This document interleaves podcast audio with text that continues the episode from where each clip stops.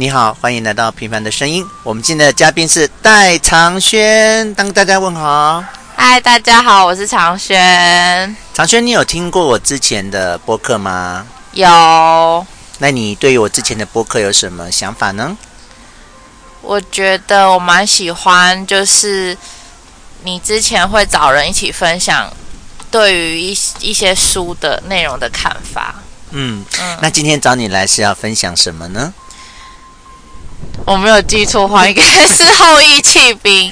对，我今天就是要跟长轩一起来讨论一下《后羿弃兵》这部影集，然后它总共七集哈，而且它是 Netflix 的自己的原创影集。嗯。那你喜欢吗？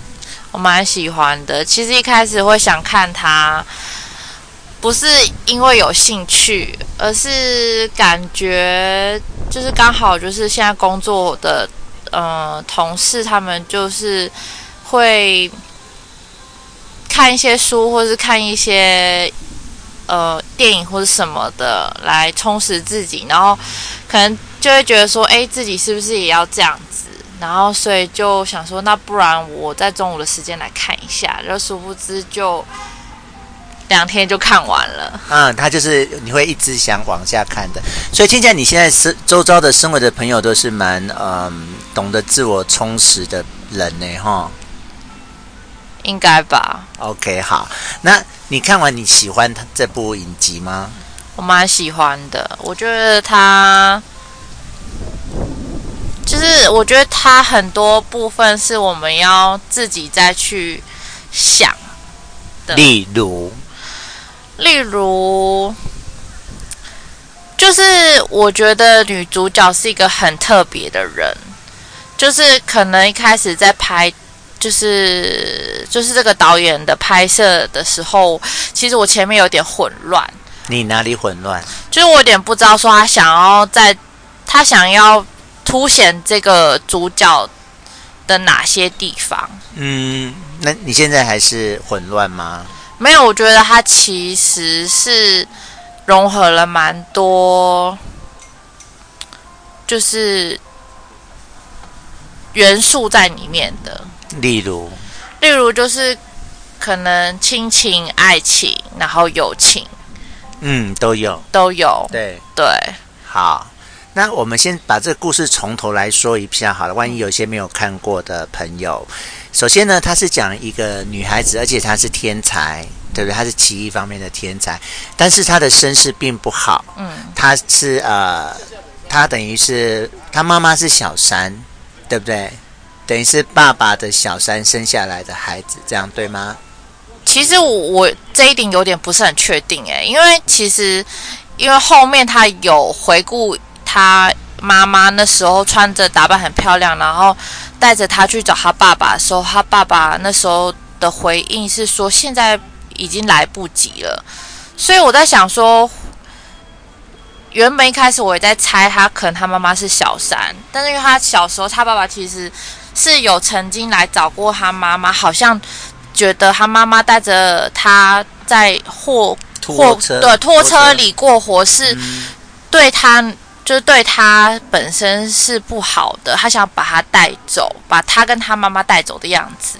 但是他妈妈就是觉得他自己可以，所以然后后面又有他回顾他妈妈自己去找他爸爸，可能他妈妈觉得他自己没有办法在就是。嗯、呃，好好的就是抚养他或照顾他，然后他妈妈自己精神好像也是有出一些状况，他觉得他需要他爸爸帮助，可是他爸爸那时候的回应是说现在已经来不及了，所以我在想说会不会曾经他爸爸跟他妈妈其实是可能是有正常的婚姻，婚姻只是可能就是离婚了，然后他妈妈因为他妈妈自己本身是一个也是。一个教授，我记得还有出一本书，嗯、一个很论文还是什么的，很好的。所以他妈妈可能也是有他高傲的地方，然后觉得他不需要依靠男人之类的。嗯、但是当他妈妈后来发现不行，他爸爸可能已经有其他的家庭。我在猜是这样。好，那在我们两个都不可考的情况下，唯一可以确定的是，他是单亲家庭。是，他等于是他妈妈把他抚养长大的。嗯，那你也可以从剧情里面看到，其实他妈妈是选择自杀的方式，你看得出来吗？对，是，就是他用车祸的方式结束生命。对，对，但这个小女孩她奇迹式的生还了，对，对不对？对。好，那她生还之后，她就被送到哪里呢？一个女子的那个算是孤儿院吗？还是育幼院吗？嗯，算孤儿院。孤儿院跟育幼院就是一样的东西。嗯、那在那个育幼院，他也认识了他最重要的朋友，是一个黑人，对，对不对？但也发生了一一件影响他一生最重要的一件事是什么？你知道吗？就是他认识，哎，那算是几水滴那个。工呃长工吗？就是那个薛坡先生，这就是水电工，就是校园的水电工。对对对对对，后他也是在那个育幼院就碰到了那个水电工，帮他启蒙了他的呃西洋棋的部分。对。那还有另外一件更重要的事，也是发生在这间育幼院哦。你你你想起来是什么事吗？他对于那个镇定剂的上瘾。正确，就是一开始他对这个。一开始他去使用这镇定，其实是因为这个育幼院强迫每个幼儿童都要吃的，对。但只是后来政策改变，他们才被规定不能吃。嗯、然后，可他已经上瘾了，他已经成瘾了，对。所以他就还去偷啊，哈，这样子好。那后来育幼院的部分结束，就有人来领养他了。那他的人生下一个阶段就开始了。是谁来领养他呢？哎，我不知道他叫什么名字。我们我们都不用管名字，哦嗯、就是一一对一对夫妻。对。但是其实这对夫妻他们其实两个人之间好像关系也没有很好。对。就是丈夫长期在外工作。然后，其实我觉得老婆的。心理状态是有一些问题状况的，因为她之前曾经有过小孩，但是也是流掉了，对对对，对，然后又得不到丈夫的关心，对，所以她其实是也是呃，我觉得也是一个缺爱的人的感觉，需要人家陪伴的一个孤寂的人，对，没有错，而且你可以从他们夫妻对谈的呃内容，他们两个都没有承认是谁去领养这个小孩，对。好，妈妈说是爸爸，然后爸爸说是妈妈，这样。不过我们可以很确定的是，爸爸对于教养他跟帮助他这件事情是不热衷的。对，完全没有，因为，嗯、呃，就是我觉得这样会让人家更倾向于，应该是那个女生想要透，想要一个人陪她之外，也想说会不会领养了她可以改善她跟她丈夫之间的关系。我猜这样子。对，但是事实上没有。对，而且事实上证明他爸爸后来还回来跟他争那个房子的财产。没错，反正总而言之，他爸爸就是一个混蛋。对，这样子结论是可以的。自私的人。对，那他妈妈呢？诚如你所说的，他的确有一些心理上的因素，他甚至可以看得出是个有酒瘾的人。对，对，可是。嗯，不知如何的，最后他跟他妈妈其实他们感情是已经非常的好的呢。他们互相陪伴，然后互相谅解。你有感受到这个部分的转变吗？有，但是我觉得其实一开始，嗯、呃，我觉得这是有，就是随着时间跟互相陪伴之下，他们的感情才才有所改变。其实我觉得一开始，呃，那个妈妈。并不是像我们以为的，好像是很有爱心的人的感觉。他甚至就是，就是对这个女生，她她领养的这个女孩的的兴趣啊，或是什么，其实是甚至穿着都没有关心，反而是她老公回来说：“哎，你你穿这样子吗？”然后她妈妈才想到带她去买新衣服。没有错，没有错。对，嗯。然后是后来，而且就连他想要买棋盘，嗯，他妈妈就是他的养母，一开始也是觉得女生玩什么棋盘，然后甚至觉得那很贵，是浪费钱。嗯、是后来那个女生她坚持，就是她去比赛了，然后得到钱，他妈妈才发现哦，就是原来这可以赚，对，所以我觉得一开始他这个养母对他其实是有点像是利用，对。嗯，我觉得他其实从头到尾都是利用他的，他就是要他的钱。虽然他也有陪伴啦，可是嗯，不太看得出来爱跟关怀的部分。但我要提的是，这个女主角对她妈妈是有感情的。对，她后来包括他们在车上，她摸她的手，他们两个一起，她失败了嘛？对，她不是输给那个俄国人吗？对，她很伤心，她在车上。然后她就握着她妈妈的手那一幕。可是那是因为他对他妈妈讲了很过分的话，okay, 然后他们两个冷战，okay, 然后那个女生先低下头。嗯，我是觉得那个那个养母对那个女主角其实还是，我觉得后面其实是还是有感情的。嗯，可是我觉得相较之下，女主角对他的感情更深。嗯，对，所以就是我觉得是两个很孤单的人。嗯。可能一开始互相利用，然后到后面有点像是互相取暖的那种感觉。嗯，对，嗯。那我觉得他，他让我觉得他对他妈妈产生比较大感情的一个是我在车上看到他去摸，主动摸他妈妈的手。嗯、另外就是他妈妈死掉的时候，他要保留那个房子。第一个，他要保留他的房子。嗯第二个，他问他爸爸说：“你有听过你老婆弹钢琴的声音吗？”他其实是可以，他有慢慢的去理解他妈妈心中的孤独，透过他弹钢琴这样子。嗯，好，那后来他妈妈就死了嘛，他爸爸也离开了他们家。最剧情的最后就是讲到他们，他去参加那个。世界大赛，对，好，参加几次世界大赛这样的过程，到最后他击败那个世界冠军，也就是俄国人这个过程。好，故事内容就是这样。对，那我们来谈它的细节好不好？好，好，那你刚才有讲到一些元素，其实你没有讲清楚，那我来试着帮你提点几个元素。我觉得第一个元素是天才的部分，嗯，就是你记得他的那个。水电工那个跟他说：“身为天才，你有你的老天给你的天分，嗯，但你会付出代价。你记得这一幕吗？不太有印象。OK，好，那个他的意思就是，他就是提醒他说，你有你的天分，嗯，但是你会必须为你的天分付出代价，嗯。那先就这一点，你你跟你的人生经验是符合的吗？就是身为天才，跟必须付出代价这个部分。”我觉得，不论是不是天才，嗯，其实，在人生中，嗯，你要获得一样东西，其实相对的，你就会会付出一些东西，嗯。那不论那个付出是你觉得是值得还是不值得，你总是还是会付出，嗯，对。嗯，我觉得他的意思是说。身为天才啊，你的生活跟一般人其实不太一样。嗯，那你身为天才是代表你在你的人在某个面向有你的优势，可是上帝是公平的。当你你是一个棋棋盘上的高手的时候，你可能在情感上或是人际关系上，甚至你对于面对自己的时候，你会有很多，嗯，会比其他人要辛苦的地方。嗯，而且你记得他剧中有讲一句话吗？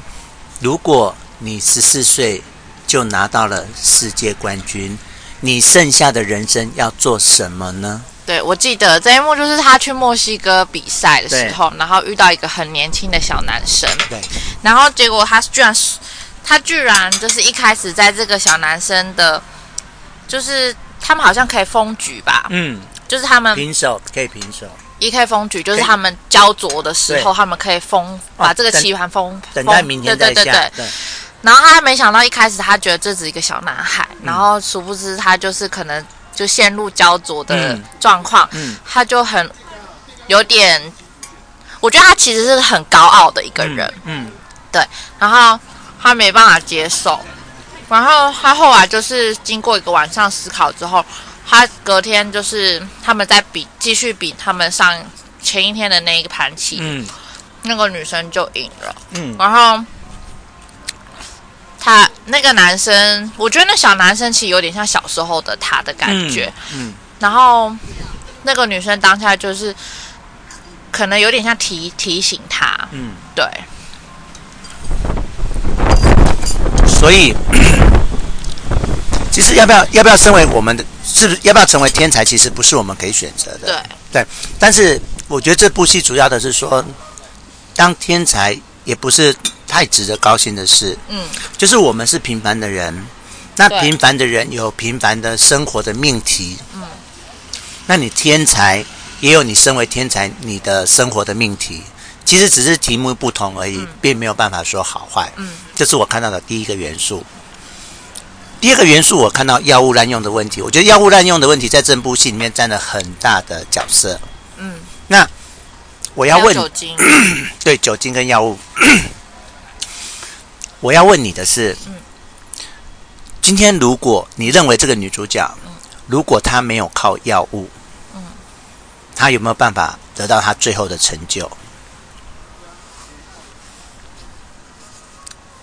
因为一开始他必须去吃了那个药之后，他躺在床上，天花板才会出现棋盘哦。你记得这件事吗？我知道。对，所以我们在推广来说，比如说反骨，嗯，梵谷如果没有忧郁症，他可不可以画出这么好的作品？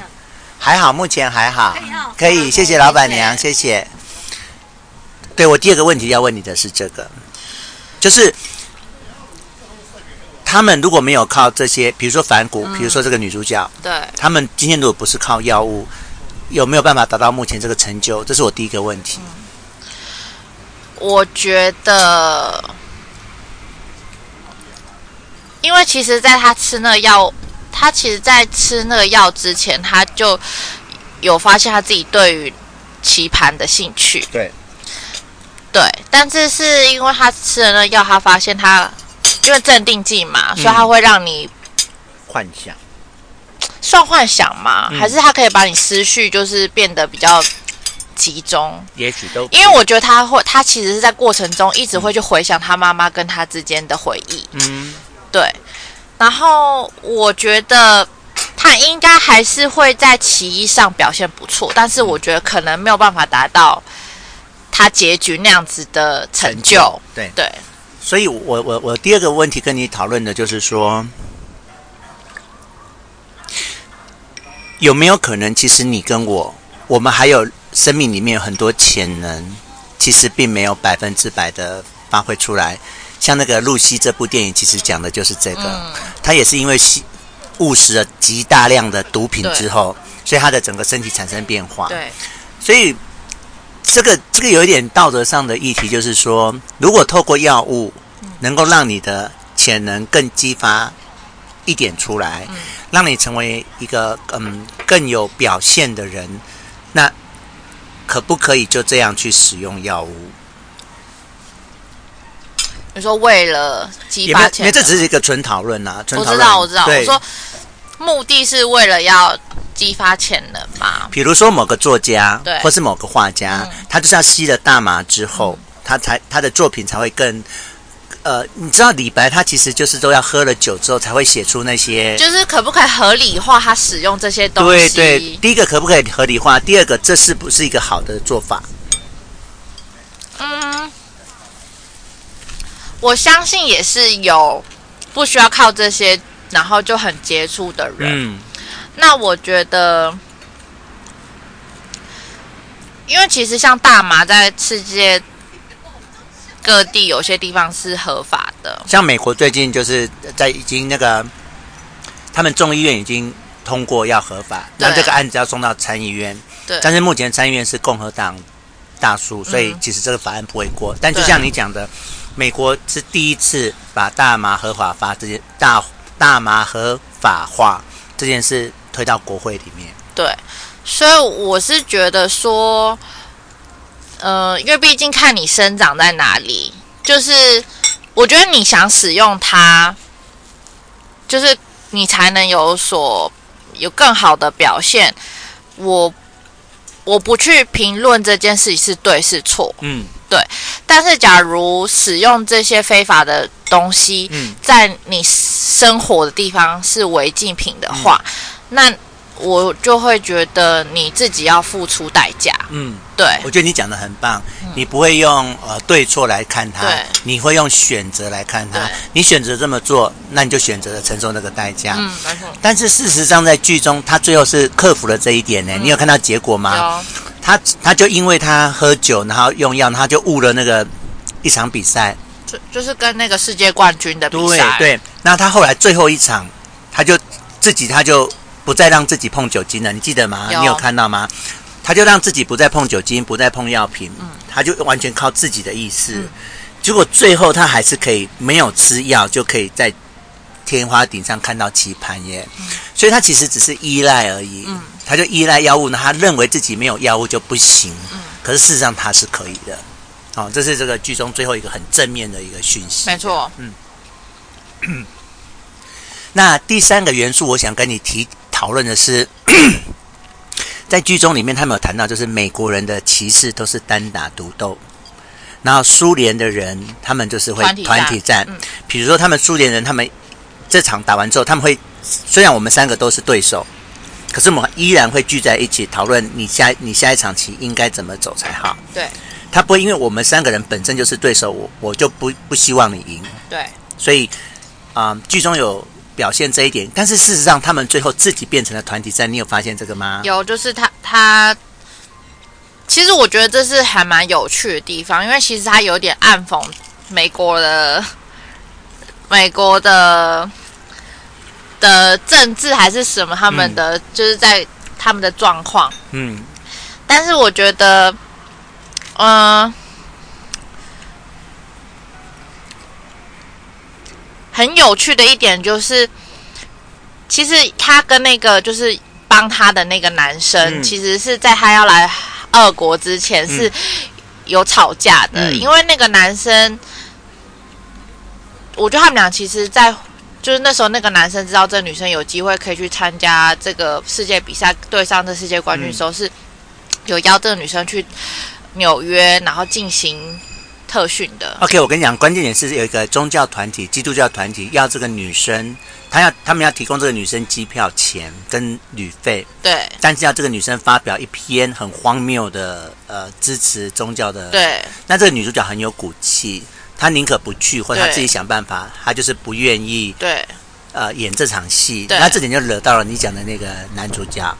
他没有惹到他，不是。有，他认为你应该要去，为什么你连一篇这个？都不愿意。不是，我觉得惹到这个男主角的是，因为那女生在他就是有跟他发生了关系，嗯、就他就是就是后来那女生去比赛，然后就是、嗯、就是你说的，就是他用滥用药物，然后后来就错过那一场跟世界冠军的那个，就是表现不佳，嗯、然后那个女生就输了。那女生回来说，嗯、这男生是有主动说要就是。叫他再回去，我再帮你。然后那女生就拒绝他，然后宁愿就是让自己沉醉在酒精，然后跟就是嗯，maybe 性吧或是什么的。然后那男生就，我觉得是，我觉得是那个女生反过来说要跟他借钱的时候，那触发那个男生的点，嗯，就会觉得说，你让我觉得原本是他们俩，他们俩之间是有希望的。然后现在是因为你已经拒绝了基督教那个团体，然后你现在来跟我借钱，嗯、我觉得是这样子。我说并我觉得并不是因为他拒绝那笔钱，嗯，对，我觉得是那男生会觉得说你只是在利用我的那种感觉，嗯、对。好，那诚如你所说的，虽然他们发生这件事，到最后他在参加最后那场的时候，这个男生还是摒弃前嫌的。邀集了他身边所有的很厉害的人，然后花了一整个早上帮他想出了对策，嗯，然后给女主角做参考。对，好，我觉得这这这一点蛮特别，就是他把把美国本来习惯单兵作战的方式，他们自己又默默的变成了团体作战。我觉得他其实是一种期许，哎，嗯，就希望美国人可以团结。对啊，希望美国人可以团结。那可是事实上呢，他们这个努力并没有成功，因为最后那个。最厉害的俄国的那个，他还是想出了一招，他们都嗯没有办法破解的局，这样。没有，我讲这点只是说，最后那个女主角还是靠着自己的方式，没错。虽然嗯有经过了团体的努力这样子。嗯、那我大概想到了这几个点，那最后一个点是友谊的部分。嗯，我觉得他跟那个黑人的友谊是很感人的，超感人。嗯，其实一就是一开始是。你会觉得说这个女生只是在她童年占了一小块，嗯，然后到后面其实你就会发现，其实这个女生反而是在就是在这个女主角的生命里是占最重要的一部分，嗯，跟薛坡先生是一样的，嗯，一个是他的呃奇异启蒙的人，嗯、然后一个是在他童年最孤独、孤独、嗯、最无助的时候陪伴他。然后我觉得，我觉得很棒的一点是，因为这个女生她后来就是因为拒绝了那个基基督教团体的钱，那她就是只好，然后她去求那个那个纽约的那个男生借钱，的时候那男生说还没有钱，然后她就是开始只能自己去筹钱，但殊不知她筹不出来。后来是因为学坡先生的葬礼。嗯，就他过世了，然后他的那个黑人的这个朋友出现，嗯，然后他们才开始又有联系，然后他跟他跟他跟他的朋友就是一起去打，一起去打了那个壁球，壁球，对对对，他们说是白人的游戏，嗯，然后他朋友就直接说：“那我借你。”嗯。然后那女生说：“哦，你真的是我的守护天使。”然后我觉得后面他朋友的那段话让我非常的，我觉得这就是红红家族存在的。他就说，并不是什么守护天使。嗯，他说，就是我在，就是只是因为你需要我。嗯，对，不需要理由，对，对不对？对，嗯，就是不是因为什么很虚无的，好像因为你很可怜呐，你需要帮助我才出现，嗯，并不是是。就是就是，家人就是这样。对对，嗯，那个黑人把他存了好久好久的钱，对，就直接给他，而且他还知道说他不见得会赢，对，所以他可能这笔钱就血本无归这样，嗯，没错。好，这是我想到另外一个剧点剧里面比较感人的。嗯、那元素的部分我，我我我想到的差不多。那你有没有想到其他元素？这本这部电影里面，其实我觉得。我觉得陪伴这件事情，嗯、还有依赖跟不知道那种，就是那个女女主角的心理的那个，我觉得蛮就是蛮贯穿这整个这这个剧。她心里怎样？就是他其实一直渴望爱，但他又害怕。嗯。嗯然后，当然，那个爱不一定是爱情，嗯、是所有的爱。他对，然后我觉得他可能在跟他妈妈，其实小时候相处上，我觉得他妈妈是用对待大人的方式对待他，比如说跟他对，对，一直告诉他怎么对待男人，对对对，都是怎么样，对怎么样，怎么样，或者是跟他讲一些很艰涩的数学的的，对对对，什么二项式，对什么什么的，就是他的童年其实不是感觉不是很正常的。的童年，他是那种有点是，对，然后我，所以我觉得他可能无法理解爱，所以他，我觉得无法理解爱这点，就让他在一路走来其实是摸索，对，然后也伤害了很多人，嗯、伤害很多真正关心他或者爱他的人。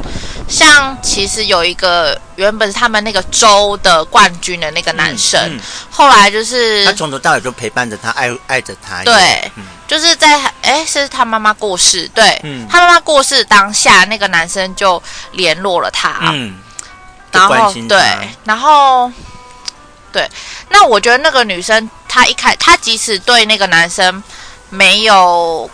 爱，嗯，但她有点像是利用那个男生的陪伴，嗯，对。那后来就是伤害那个男生，所以那个男生离开了，对，对。那后来就是再来就是那个纽约的男生也是，嗯、其实我觉得他对那个男生是有一点感情的，嗯、因为其实是那个男生帮助他戒酒，嗯，因为那男生不喝酒，嗯，对，他觉得喝酒是会误事的，对，对。对，所以就是我觉得当呃有时候。呃，你想要改变，有时候是要靠你在意的人，嗯，对。所以我觉得他对于那个男生其实是有一点在在乎，对。那其实他还有一个人在他的人生中也是扮演蛮重要的角色，汤姆斯，对，他最爱的是汤姆斯，对。但汤姆斯是个是 gay 吧，是吧？对，他是 gay，对。但是我觉得他会喜欢汤姆斯，是因为他是第一个对他温柔的人，嗯，对。然后肯定他的人。所以我觉得那个那个那个爱不是，也不是真的爱，嗯，只是一种如沐之情吧，嗯，对，因为他即使被领养了，但他的养母跟他养父并没有一开始其实并没有给他爱的，嗯，对，所以我觉得很重要一点就是爱在这一部剧其实是一个很重要的一个点，只是是各式各样的爱，对对。对。那我还要想到一个元素哎，就是时尚的部分呢。哦，对，你有你有发现这部电影他从一开始穿的很丑很丑，到后面穿的很漂亮很漂亮，这个这件事吗？对。随着他不断的赢赢赢得比赛，然后收入越来越多，他的衣服就越换越好看耶！哈，到最后一集他要离开那个广场的时候，哇，他穿的衣服真的是好看到不行。对，然后他也他的妆也是变得越来越符合当下流行的。对对对对，我觉得其实这也是有一点影响，是因为他小时候就被一开始，因为他只他他养母并没有带他去。买新的衣服，他他哦对。对，所以一开始是穿着浴衣，就是那个孤儿院的村，就是比较乡村的那种服装，然后就对，就我觉得是这个影响了他，所以他会觉得要穿好看。对，然后我觉得其实他养母也有一点，呃，就是在过程中让他就是怎么讲。有点，我觉得他养母比较像是朋友，嗯，不像是一个母亲。对，因为母亲会告诉孩子，可能这个东西是不适合现在的你。但是那时候，当他比赛，然后他他想喝酒，他养母说：“那你喝一点。”哦，他他在飞机上还主动拿酒给他。对对对，嗯，所以我觉得他养母比较像是有点像是朋友，然后他养母也自诩他是他的。经纪人的那种感觉，嗯、对，所以我觉得，然后他养母其实，在后来就是靠这个女主角赚钱后，其实他养母也是蛮享受生活的人，嗯、所以我觉得他在享受生活，然后饮酒这块，其实是受他养母影响蛮大的，嗯，对。那你还有什么其他一元素吗？从这部剧里面？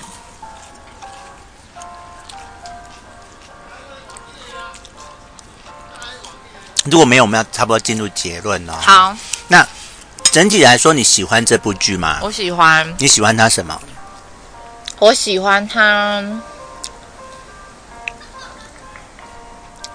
看似只是一部连续剧，嗯，但其实它探讨很多很深奥的问题，当然是需要你去思考的。其实我第一次看的时候，并没有太大的感觉。嗯，你看了两次啊？对。你说积极看完一次又再看一次啊？对，但第二次就、嗯、就是挑我自己想要再多去看几次的地方，这、哦、不是从头到尾。对对对，挑重点看。对，嗯，因为我觉得可能有些地方就是我还不是那么理解，我就是他想表达什么。嗯，对。但是我觉得这部剧很棒，因为其实感觉是他想要，就是这个导演好像想要把他想表达的东西浓缩成。七集，嗯，而且这这一部其实时间蛮短的，嗯，对，所以我觉得导演蛮厉害的。只是很多地方是我们应该要看完之后，可能像你这样，就是找人家讨论啊，或者是自己去想，或者是自己上网找答案。嗯，但是上网找答案，大部分很少人讨论比较深，很多都只是讨论剧情，嗯，对。好，那我个人也是非常喜欢这部，嗯、而且我觉得你几乎说不出这剧这部剧有什么不好的地方耶。对。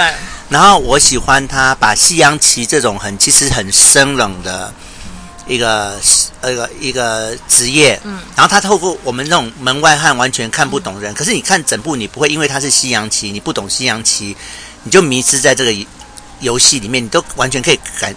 知道他在演什么这样，而且其实我觉得西洋棋还是有一点像是反映这个女主角。怎么说？因为你有听，就是那时候，就是他，我忘记他获得什么奖之后，嗯，嗯就是有杂志来访问他，然后就问他说：“你为什么？”生活杂志。对，就问他说：“你为什么喜欢西洋棋？”他回应是说：“因为他觉得他在里面很有安全感，然后他可以，嗯、而且。”我觉得很棒的是，它里面的西洋棋不是乱下的，他们是真的这个有研究过，对，不是他们是真的找了大师级的，说、嗯、世界的西洋棋的大师来指导他们排这部。对，嗯，所以我觉得，而且像里面什么一九几几年、一九几几年谁下哪一部，那个都不能乱说的，对，那都是可以考证的事情。哎，就是非就是。就是我觉得这部片很棒，就是你可以感觉得出，就是那个整个剧组他们的用心，嗯，就是来拍这部片，嗯，对。好，那我个人是很喜欢的。嗯，那你还有，嗯，对这部剧你还有什么要补充的吗？就蛮推荐大家去看。真的好，那你今天播完了，呃，录完了你的第一集播客是什么心情？还蛮开心的，希望没有毁了我之后没有没有毁不毁这件事，因为没有人在听，知道吗？好 啦好啦，好，那我们就今天差不多录到这边，我们要跟听众朋友说再见喽。OK，大家拜拜，拜拜拜拜拜拜。